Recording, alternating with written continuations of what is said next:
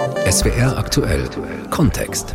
Die Bundestagswahl am 26. September rückt näher, also eine gute Gelegenheit, sich etwas genauer mit den Inhalten der Parteien zu beschäftigen. In der Klimapolitik wird gerade heftig über die Einsetzung eines speziellen Klimaschutzministeriums diskutiert, während exorbitante Immobilienpreise, Wohnungsnot und energetisches Bauen in der Wohnbaupolitik eine Rolle spielen. Der Wahlprogramm-Check in SWR aktuell Kontext mit Christian Röhnspieß. Fangen wir bei der Klimapolitik an. Die nimmt mittlerweile in fast jedem Wahlprogramm breiten Raum ein, vielleicht mit Ausnahme der AfD. Es gibt Ähnlichkeiten, aber natürlich auch extreme Unterschiede. Eine erste Übersicht hat SWR Berlin-Korrespondent Marcel Heberlein. Der CO2-Preis. Union und SPD haben ihn eingeführt. Er soll klimaschädliche Technik teurer machen, zum Beispiel Autofahren mit Benzin oder Heizen mit Öl und Gas. Durch den CO2-Preis kostet zum Beispiel der Liter Benzin seit Jahresbeginn circa 8 Cent mehr. Die höheren Kosten sollen die Menschen motivieren, umzusteigen auf klimafreundlichere Alternativen, auf E-Autos zum Beispiel. Der CO2-Preis soll in den nächsten Jahren Schritt für Schritt ansteigen. Wenn es nach den Grünen geht, sogar noch schneller als bisher geplant. Auch aus den wolkigen Worten des CDU-Programms lässt sich das herauslesen. Linke und SPD finden einen stärkeren Preisanstieg unsozial. Die Linke ist beim CO2-Preis generell skeptisch. Die FDP dagegen sieht ihn als das zentrale Instrument für Klimaschutz. Nur nicht der Staat soll den Preis festlegen, finden die Liberalen, sondern der Markt. Die AfD ist ganz grundsätzlich gegen Klimaschutz, weil sie bezweifelt, dass der Mensch überhaupt einen Einfluss aufs Klima hat. Die überwältigende Mehrheit der Fachleute sieht das anders. Sozialer Ausgleich. Viele Parteien wollen klimaschädliches Verhalten also teurer machen. Aber es soll nicht die Falschen treffen, sagen SPD, Grüne und Linke. Sie fordern, dass die höheren Heizkosten durch den CO2-Preis nicht Mieter zahlen müssen, sondern Vermieter. Die Union hat dazu in ihrem Wahlprogramm keine offizielle Position, aber einen Kompromiss, nachdem sich Mieter und Vermieter die CO2-Kosten Hälfte Hälfte teilen sollten, den hat die Union im Bundestag in letzter Minute verhindert. Alle Parteien wollen Verbraucher bei den Energiekosten entlasten. Strom soll billiger werden. FDP und Grüne wollen außerdem die Einnahmen aus dem CO2-Preis mit einer Art Klimascheck an die Bürger zurückzahlen. Wer sich klimafreundlich verhält, der könnte dann unterm Strich trotz CO2-Preis sogar mehr Geld in der Tasche haben. Erneuerbare Energie. Schnell mehr Windräder und mehr Photovoltaikanlagen. Das wollen, außer der AfD, alle. Die Linken setzen unter anderem auf eine Solarzellenpflicht für Neubauten. Die Grünen auch, aber sie wollen erstmal kleiner anfangen, mit Rathäusern und Schulen zum Beispiel. Einen bundesweiten Mindestabstand von Windrädern zu Häusern lehnen die Grünen ab. Die AfD ist dafür. In den Programmen der anderen Parteien findet sich dazu nichts. Die Union hatte sich in der aktuellen Regierung aber für einen Mindestabstand stark gemacht. Mehr Strom aus Sonne und Wind, das ist das eine, weniger Strom aus klimaschädlichen Quellen ist das andere. Union und SPD haben den Kohleausstieg für das Jahr 2038 beschlossen. Grüne und Linke wollen den Ausstieg vorziehen, um acht Jahre auf 2030 das Pariser Klimaziel. Die Erderwärmung begrenzen auf deutlich unter 2 Grad, möglichst unter 1,5. Das steht als Ziel im Pariser Klimaabkommen. Auch Deutschland hat das unterschrieben. Und bei fast allen deutschen Parteien steht das 1,5 Grad Ziel auch explizit im Wahlprogramm. Aber reichen ihre Maßnahmen dafür aus? Klimaökonomin Claudia Kempfert vom Deutschen Institut für Wirtschaftsforschung meint, dass nur Linke und Grüne das Ziel schaffen könnten, wenn sie ihre Programme wirklich umsetzen. Soweit also die Position der Parteien in Sachen Klimapolitik. Wichtige Stichworte in diesem Zusammenhang sind der Klimawandel und die Einhaltung des internationalen Klimaschutzabkommens von Paris. Daneben aber eben auch die Frage, wer die Maßnahmen am Ende bezahlen soll und nicht zu vergessen der besorgte Blick auf Wirtschaft und Arbeitsplätze. Je nach Partei rückt der eine oder der andere Aspekt in den Vordergrund. Das zeigt sich insbesondere beim Instrument des CO2-Preises, der, wie eben gehört, seit Anfang des Jahres auf Kohle, Benzin, Heizöl und Gas fällig wird.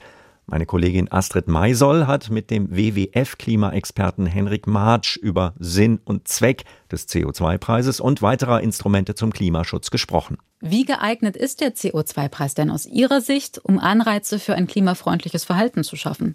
Durchaus, also er ist sehr, sehr gut geeignet. Ähm, er ist aber nicht das alleinige Heilmittel. Wir vom WWF beispielsweise haben uns insbesondere im, im Stromsektor, der ja durch den europäischen Emissionshandel bereits seit Jahren mit einem CO2-Preis belegt belegt ist, durchaus ähm, dafür stark gemacht, dass äh, es auch ordnungsrechtliche Mittel gibt, dass es sozusagen auch eine Stärkung des Preissignals durch einen Mindestpreis gibt. Was meinen Sie noch mit diesen ordnungsrechtlichen Maßnahmen? Naja, also es sollte zumindest ein klares Auslaufdatum für ähm, Verbrenner geben. Es sollte ähm, ein klares Verbot geben für den Einsatz von Erdöl und ähm, Gasheizungen beispielsweise. Das wird dann sozusagen noch durch den ähm, CO2-Preis dann komplementiert, wenn Sie so wollen. Die FDP zum Beispiel ja will ja, dass der Markt den CO2-Preis festlegt. Äh, das heißt, dementsprechend würden Sie da gar nicht mit übereinstimmen. In Teilen unserer Erfahrungen, das ist, das ist, das sind sozusagen Textbook Economics, ähm, die in der Theorie wunderschön funktionieren. Ähm, wenn wir uns allerdings die letzten 20 Jahre europäischer Emissionszertifikatehandel angucken, sehen wir, dass es dort dann so ein schönes Instrument gab wie die kostenlose Zuteilung von, wenn Sie so wollen, von Verschmutzungsrechten an Kraftwerksbetreiber, die natürlich überhaupt nicht dazu beigetragen haben, die Emissionen zu reduzieren. Und wie letztlich dieser CO2-Preis zustande kommt, wer ihn zahlen soll, das ist dann eine andere und vor allem eine soziale Frage. Die die höheren Heizkosten sollen Vermieter zahlen, sagen SPD, Grüne und Linke. Die Union lässt das offen. Wie sieht es denn von Seiten des WWF aus? Wie soll die sozial faire Verteilung der Mehrkosten für den Klimaschutz aussehen? Also im Grundsatz ähm, lehnen wir uns auch dort an, äh, an Berechnungen sozusagen des ähm, Potsdamer Instituts für Klimafolgenforschung um den Ökonomen Edenhofer an, dass es äh, und um das Mercator Research ähm, Zentrum, dass man eine Rückverteilung der Einnahmen des CO2-Preises von staatlicher Seite an die vom CO2-Preis betroffenen Verbraucher vornimmt. Und das würde dann auf jeden Fall dazu führen, dass einkommensstarke äh, Schichten die ja auch überproportional viel zum Klimawandel beitragen, da sie, da sie deutlich höhere Pro-Kopf-Emissionen haben, stärker belastet werden. Aber im Umkehrschluss bedeutet das, dass ökonomisch weniger über Einkommen verfügende Gruppen tatsächlich am Ende des Monats sogar mehr Geld bei rausbekommen würden. Also diese Rückverteilung, wie sie auch die Grünen quasi in Form des Energiegeldes vorsehen, das sehen wir sehr positiv. Ja, nur wenn es halt kalt ist, dann muss man mehr heizen. Und wer eine günstige Wohnung auf dem Land braucht, der muss dann auch weiterhin das Auto nutzen, um mobil zu sein. Also wie fair kann der Kampf gegen den Klimawandel eigentlich sein?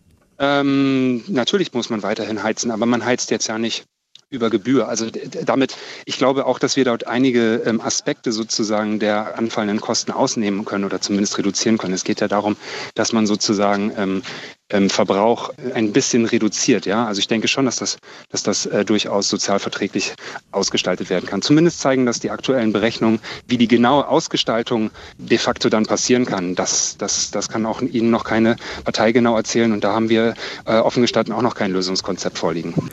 Insgesamt nimmt das Thema Klimaschutz ja in diesem Wahlkampf tatsächlich einen sehr großen Stellenwert ein, was ja etwas ist, ähm, das Sie wahrscheinlich auch freuen dürfte. Gibt es eine Partei, von der Sie sagen, die hat das schlüssigste Gesamtkonzept? Es freut uns in der Tat, dass Klima- und ähm, Energiepolitik einen deutlich höheren Stellenwert dieses Mal in den Programm genießen. Das ist natürlich mit dem Erfolg der Grünen ganz klar verbunden. Dementsprechend kann man dort schon von einem Ziehharmonika-Effekt sprechen. Ich würde mir natürlich wünschen, dass in den anderen Parteien die Fachprogramme ähnlich substanziell hinterlegt werden, ähm, wie das bei den Grünen. Aber man muss es auch sagen, wie das bei den Linken der Fall ist. Bei der Union und der SPD gibt es bereits gute Ansätze, doch alles das, was dort erzählt wird, ist leider nicht mit der Politik der beiden ähm, Parteien der vergangenen Jahre auf Bundeslevel vereinbar. Und erst recht ist es nicht vereinbar mit den Anforderungen, die das Pariser Klimaschutzabkommen an uns stellt. Deswegen, es gibt bei allen noch viel zu tun, aber der Effekt, den die Grünen, das muss man an dieser Stelle so klar sagen, hier erzeugt haben, der ist schon sehr, sehr positiv hervorzuheben. Sagt der Klima- und Energieexperte der Umweltschutzorganisation WWF, Henrik Martsch. Schauen wir auf ein weiteres Themenfeld, die Wohnungsbaupolitik. Noch bis 1998 gab es in Deutschland dafür ein eigenes Ministerium, das Bundesbauministerium. Heute ist der Fachbereich beim Innenministerium angesiedelt. Das soll auch nach der Bundestagswahl so bleiben. Dennoch hat jede der im Bundestag vertretenen Parteien Pläne, wie es besser gehen könnte. Berlin-Korrespondentin Isabel Reifenrath mit den Einzelheiten. In allen Wahlprogrammen findet sich zum Thema Wohnen ein Kapitel. Während die Ideen von FDP und AfD auf eine Seite passen, widmen sich Linke, Grüne und CDU dem Thema auf vier bis sechs Seiten. Die SPD auf zwei. Sie alle bieten unterschiedliche Lösungen für die Probleme auf dem Wohnungsmarkt. Explodierende Mietpreise. Gerade in den Großstädten wird bezahlbarer Wohnraum immer knapper.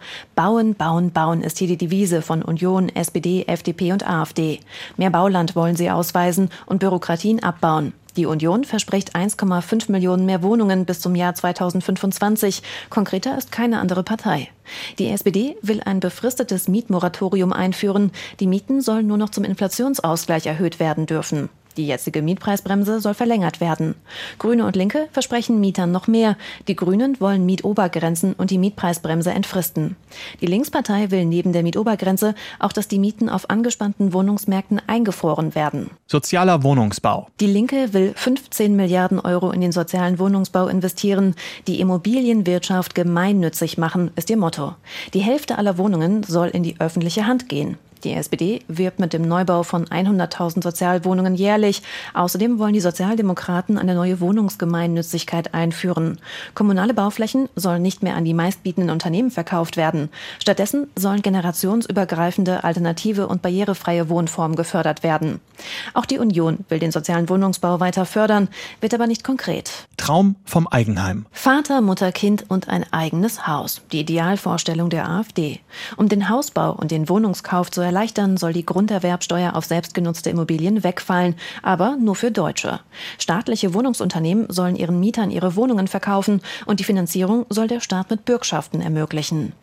Die Grünen hatten mit ihren Aussagen zum Eigenheimbau eine scharfe Debatte ausgelöst. In ihrem Programm ist die Rede davon, dass für jede neu versiegelte Fläche eine andere entsiegelt werden soll. Statt in die Breite soll in die Höhe gebaut werden. Fördern wollen die Grünen den Kauf eines Eigenheims aber schon durch eine Senkung der Grunderwerbsteuer. Die SPD will jungen Familien Eigentum durch Genossenschaftsanteile und Mietkaufmodelle ermöglichen. Die Union will die Förderung von der Anzahl der Kinder abhängig machen.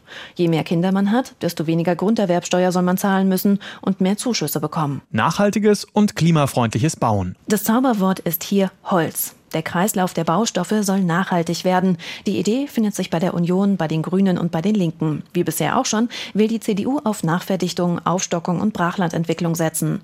Bei AfD und FDP findet sich in den Wahlprogrammen nichts zum nachhaltigen Bauen. Die Linke will einen Klimacheck aller Gebäude bis 2025 und energetische Sanierungen. Nur sollen immer die Vermieter die Kosten dafür tragen. Die Grünen wollen, dass die Belastung von Mietern, Vermietern und Staat geteilt wird. Die CO2-Bepreisung aber soll von den Vermietern komplett übernommen werden. Das schreibt die SPD in ihrem Wahlprogramm auch. Die Große Koalition wollte eigentlich, dass sich Mieter und Vermieter die CO2-Bepreisung teilen. Die Union hat sich dann aber doch entschieden, die Vermieter davon zu befreien. Dabei sollten die so motiviert werden, innovative Heizungssysteme einzubauen. Der Klimaschutz beim Bauen spielt also eine immer größere Rolle und dabei natürlich auch die Frage, wer am Ende für energetisches Bauen und Sanierung bezahlen soll. Die Parteien ticken da, wie eben gehört, je nach Couleur ganz unterschiedlich. Wie aber denkt die Interessenvertretung der Mieter darüber? Das hat mein Kollege Arne Wiechern, den Präsidenten des Deutschen Mieterbundes Lukas Siebenkotten, gefragt. Alle wollen Klimaschutz, aber ähm, ums Geld und wer dafür aufkommen soll, zum Beispiel für den Umbau von Heizungen, darüber wird dann eben doch wieder viel gestritten. Die einen sagen, der Vermieter soll mehr zahlen, die anderen wollen eher die Mieter zur Kasse bitten. Wie ist da Ihr Standpunkt? Es wird Sie wenig überraschen, äh, dass wir der Auffassung sind, dass der Vermieter diese CO2-Bepreisungskosten tragen äh, sollte. Ähm, ist auch im Moment die äh, Rechtslage so. Das hängt damit zusammen, dass wir glauben, dass die Lenkungswirkung, die erzielt werden soll, die also darin besteht, dass man umweltfreundliche Heizsysteme anschafft, nur beim Vermieter erreicht werden kann. Nur der Vermieter alleine entscheidet über das Heizungssystem, nicht der Mieter. Infolgedessen müsste er auch diese Kosten tragen. Mehr zu bauen ist ja das Konzept vor allem von Union, FDP, SPD und AfD, wenn es um die explodierenden Mietpreise in den Städten geht. Ähm, allerdings kommt es ja auch sehr darauf an, was man da baut. Ein Loft im Hamburger Hafen oder ich sag mal die schicke Stadtvilla in Berlin bringt jetzt den Normalverdienern eher wenig. Ähm, wie baut man denn das Richtige? Ja, das Richtige, ähm, was man bauen sollte, äh, ist bezahlbarer Wohnraum. Das muss man natürlich definieren. Das ist ja so einfach nur ein Wort. Äh, wir betrachten als bezahlbaren Wohnraum den, äh, den man sich mit äh, weniger oder bis zu ähm, einem Drittel des Nettohaushaltseinkommens leisten kann. Wenn man über dieser Grenze ist, ist der Wohnraum nicht mehr oder nur noch schwer bezahlbar. Diesen Wohnraum brauchen wir zusätzlich nicht einfach nur bauen, bauen, bauen, sondern bezahlbaren Wohnraum bauen. Und das geht im Übrigen nicht ohne staatliche Unterstützung, sonst kriegt ein Privatinvestor das überhaupt nicht hin. Die Union, die spricht jetzt ja von 1,5 Millionen mehr Wohnungen bis zum Jahr 2025. Ist das denn erstens realistisch und zweitens überhaupt auch genug? Ja, 1,5 Millionen Wohnungen wollte auch die derzeitige Koalition ähm, bereits in dieser Legislaturperiode bauen. Geschafft äh, haben wird man bis zum Ende der Legislaturperiode etwa 1,1 bis 1,2 Millionen. Man hat also dieses selbstgesteckte Ziel nicht erreicht. Ähm, dann kann man nur hoffen, äh, dass das im, in der nächsten Wahlperiode äh, besser wird. Und im Übrigen muss man hinzufügen, es kommt dabei auf ein vernünftiges Zusammenspiel zwischen Bund und Bundesländern an, denn die Förderung wird letztlich durch die Bundesländer gewährt, die allerdings vom Bund dafür kräftige Finanzspritzen bekommen. Die SPD will jetzt ja die Mietpreisbremse verlängern und verlangt ein Mietmoratorium. Ob so eine Mietpreisbremse überhaupt was bringt, darüber wird ja auch viel gestritten. Würde sie denn Ihrer Ansicht nach gegen steigende Mieten wirklich helfen? Also die Mietpreisbremse äh, wirkt nur bei Neuabschluss von Mietverträgen und hat nichts mit den laufenden Mietverträgen zu tun. Das Mietenmoratorium bezieht sich auf laufende Mietverträge, in denen dann äh, die Mieten nicht mehr als x Prozent erhöht werden dürfen. Wir als Deutscher Mieterbund äh, sind ganz klar für einen äh, sechsjährigen Mietenstopp, nehmen auch an der entsprechenden Kampagne äh, teil. Und in diesen sechs Jahren könnte die notwendige bauliche Nachrüstung erfolgen, damit wir genug bezahlbaren Wohnraum haben. Grüne und Linke, die wollen ja noch mehr, nämlich die Mieten überhaupt generell deckeln. Aber wäre das rechtlich überhaupt durchsetzbar in Deutschland? Das ist die Frage, die sich nach dem Urteil des Bundesverfassungsgerichts ähm, gegenüber dem Berliner Mietendeckel stellt. Das Bundesverfassungsgericht hat sich nämlich nicht mit der Frage beschäftigt, ob das gegen die Eigentumsgarantie verstößt, sondern nur mit der Frage, wer denn dafür zuständig ist und hat festgestellt, das Land Berlin und auch die anderen Bundesländer wären es nicht. Äh, zuständig dafür wäre der Bund. Und jetzt stellt sich die Frage, ob, ob man auf Bundesebene eine Art Rahmengesetzgebung schaffen kann, die es den Ländern ermöglicht, solche Deckel doch zu machen, ohne gegen äh, das Bundesverfassungsgericht zu verstoßen.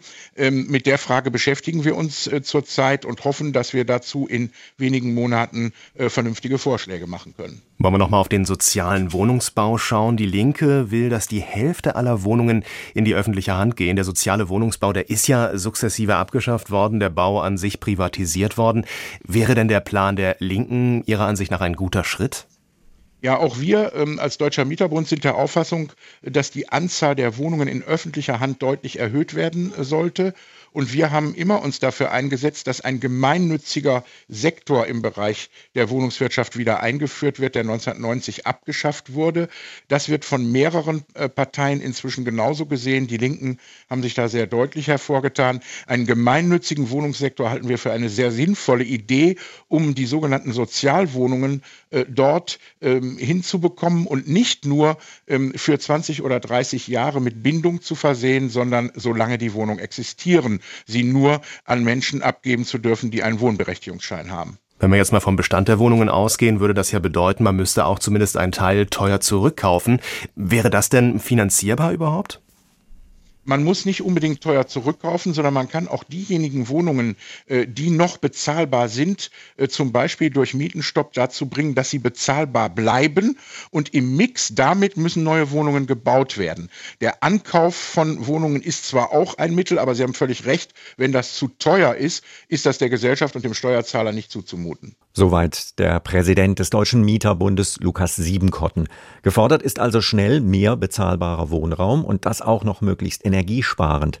Die Parteien haben in ihren Programmen Abhilfe versprochen, je nachdem mehr oder weniger engagiert. Das war SWR aktuell Kontext, Wahlprogramme unterm Brennglas, was die Parteien in Sachen Klima- und Wohnbaupolitik wollen. Am Mikrofon verabschiedet sich Christian Röhnspieß.